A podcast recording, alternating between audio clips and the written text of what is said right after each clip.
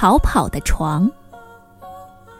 一大早，左小琪刚刚起床，穿好衣服，突然，他发现他睡的这张床好像有了生命一样，自个儿打开门，一下子跑出去了。左小琪愣了好一会儿，才反应过来，他连忙大声叫道：“爸爸，爸爸，你快来呀！我的床，它跑了！”爸爸扔掉牙刷。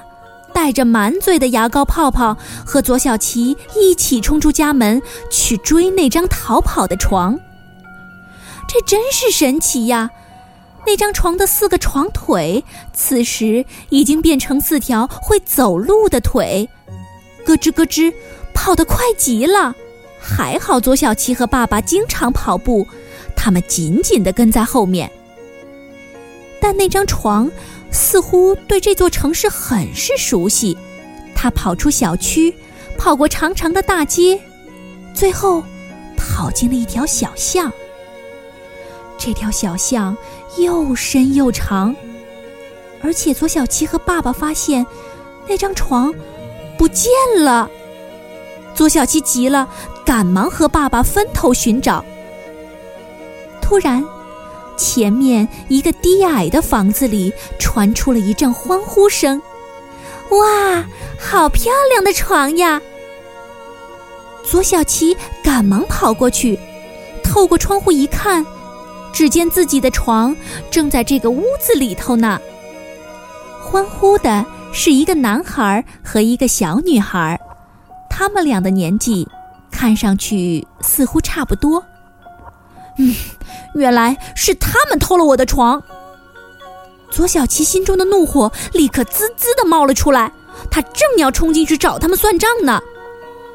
这个时候，爸爸赶忙阻止了他，拉住他的手说：“别急，咱们啊，看看再说。”左小琪这才注意到屋内的情况，这应该是一个出租屋吧。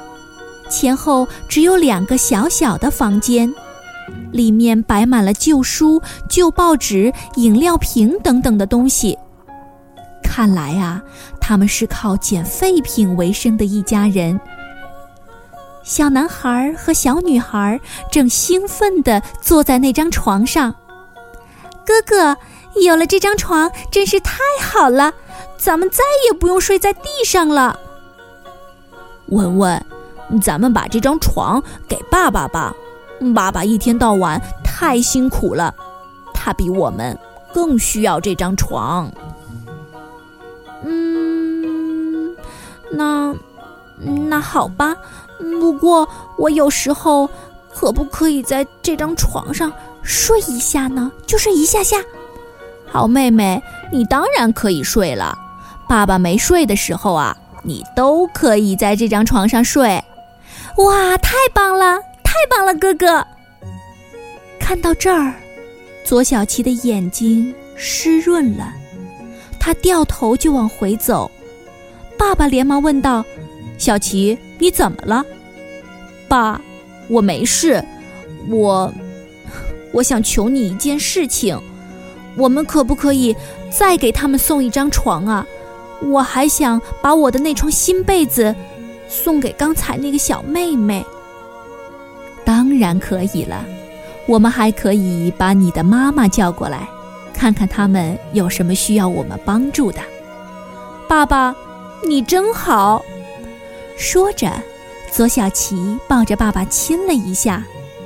你猜，结果怎么着？结果啊，这一下子，却亲到了爸爸嘴边的牙膏泡泡上。